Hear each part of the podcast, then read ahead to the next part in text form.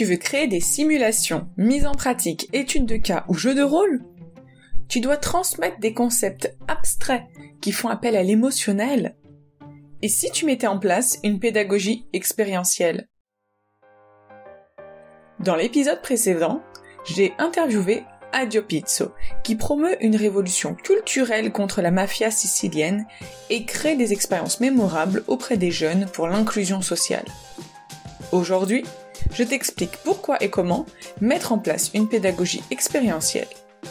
Bienvenue sur Pédagogue engagé, le podcast qui met les pédagogues en mouvement. Tu as sans doute déjà entendu l'adage Learning by doing, ou c'est en faisant qu'on apprend. Cela résume plutôt bien la pédagogie expérientielle, qui prône l'apprentissage par l'expérience plutôt que par une simple réception passive de l'information. La pédagogie expérientielle, elle peut prendre la forme de diverses activités. La simulation, le jeu de rôle, l'étude de cas, la résolution de problèmes, etc.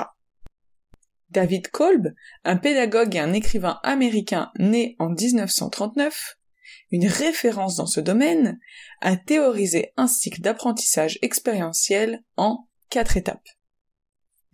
Étape numéro 1. L'expérience concrète où l'apprenant, l'apprenante, s'approprie et réalise seul ou en groupe l'expérience. Étape numéro 2.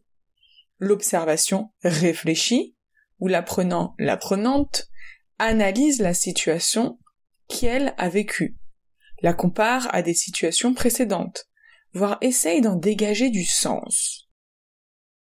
Étape numéro 3 la conceptualisation abstraite, où l'apprenant, l'apprenante, théorise les concepts découverts et établit des liens de cause à effet. Étape numéro 4. L'expérimentation active où l'apprenant, l'apprenante formule des hypothèses, puis les vérifie dans le cadre d'une nouvelle expérience. Maintenant que ce concept de pédagogie expérientielle doit être un peu plus clair pour toi, tu peux te demander à quoi ça sert concrètement. Alors, la pédagogie expérientielle, elle fait partie des méthodes actives qui sont très plébiscitées ces dernières années. En gros, ça va permettre à l'apprenant d'avoir une place centrale et être acteur, actrice de son apprentissage. C'est aussi une approche qui est dynamique et interactive. Cette pédagogie-là, elle permet aussi de créer une collaboration enrichissante et des échanges constructifs. C'est aussi une pédagogie qui va favoriser la motivation sur la durée. Enfin, un autre avantage, c'est que c'est une technique qui est intéressante quand on vise l'autonomie de notre apprenant ou de notre apprenant. Je vais te demander justement de penser à une expérience positive que tu as vécue et dont tu as eu l'occasion de réfléchir à tes apprentissages. C'est bon? Tu as un exemple en tête? Alors, j'ai quelques questions. Comment cette expérience t'a été introduite? Comment t'es-tu senti au démarrage? Et à la fin? Qu'est-ce qui fait que tu gardes un sentiment positif de cette expérience? Comment as-tu fait pour tirer des apprentissages de cette expérience? Maintenant que tu sais ce qu'est la pédagogie expérientielle et à quoi elle sert, tu peux te demander qui est concerné.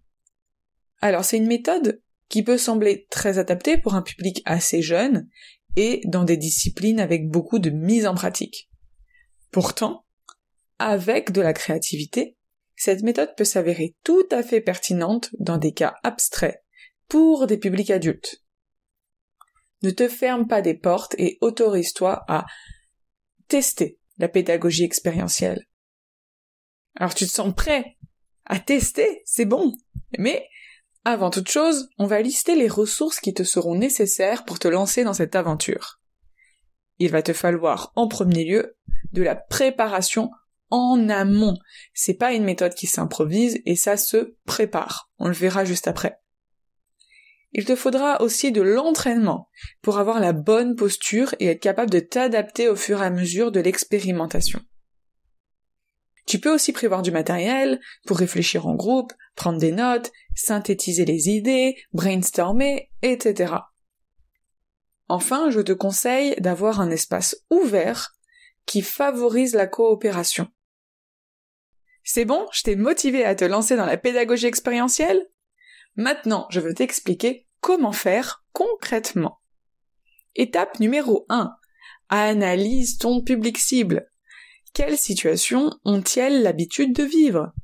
Sont-elles à l'aise avec des pédagogies actives? Ont-elles l'habitude d'expérimenter, d'avoir une approche réflexive ou de travailler en groupe? Qu'est-ce qui pourrait les freiner à expérimenter? Comment pourraient-elles vivre une situation hors de leur zone de confort? Comment peuvent-elles gérer des avis divergents? Toutes ces informations-là vont être essentielles pour ensuite prévoir ton expérimentation. Maintenant que tu as analysé ton public, tu peux commencer à trouver une situation assez proche de la réalité de ton public pour les aider à se projeter, mais aussi assez éloignée de leur réalité afin de leur permettre de prendre du recul. En fonction de ton groupe, prévois les types de configurations les plus appropriés. Est-ce que c'est de la plénière, du sous-groupe, du duo? N'hésite pas à varier ces types de configurations. Maintenant, planifie bien ton expérience, avec des phases assez longues, tout en restant motivante, et prévois des temps de pause et des temps de respiration pour tes apprenants. Ensuite, formule une consigne claire et explicite pour mettre en action tes apprenants et apprenantes. N'hésite pas à bien cadrer les différentes phases afin de structurer l'apprentissage et rassurer tes apprenants et apprenantes. Tu peux également communiquer à tes apprenants et apprenantes des règles de comportement afin de fluidifier les aspects relationnels de ton expérimentation. Quelques exemples écouter les interventions des uns et des autres, ne pas juger, même si les points de vue sont divergents, solliciter l'avis des personnes en retrait, etc.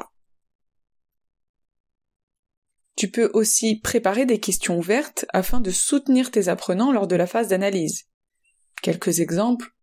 Que ressens-tu? Qu'as-tu appris? Qu'as-tu remis en question?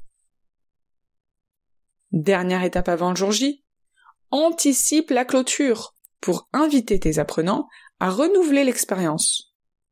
Tu peux par exemple résumer les points clés sous la forme d'une carte heuristique, lister les points à retenir, rédiger une question ouverte, préparer un exercice à faire chez soi, lister des ressources pour aller plus loin, etc. C'est bon, c'est jour Là, il est important que tu gardes une posture semi-directive et coopérative. Privilégie l'écoute active et reformule les pensées de tes apprenants et apprenantes. Un dernier conseil. Si ton groupe est trop consensuel ou qu'il reste dans sa zone de confort, tu peux déstructurer. En alternant réflexion individuelle et collective pour avoir plus de diversité dans les réponses, en sollicitant les apprenants qui sont un peu plus discrets, en travaillant sur des situations hors de leur zone de confort, etc.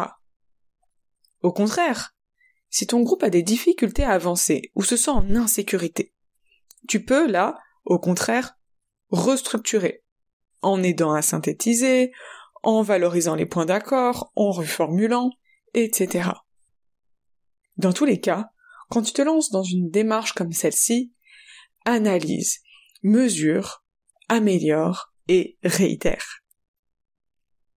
J'espère que tous ces conseils t'auront été utiles et je suis hyper curieuse de savoir si tu as déjà mis en place des expérimentations, d'avoir tes retours d'expérience ou si certains de mes conseils t'ont permis justement d'améliorer tes expérimentations dans le cadre de tes sensibilisations ou formations.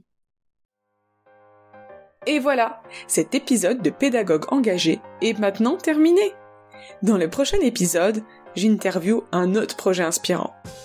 je t'invite à me partager tes expériences, remarques et questions sur LinkedIn. Merci d'être resté jusqu'au bout. J'espère que cette analyse t'a plu. Si c'est le cas, n'hésite pas à laisser 5 étoiles sur Spotify ou Apple Podcast.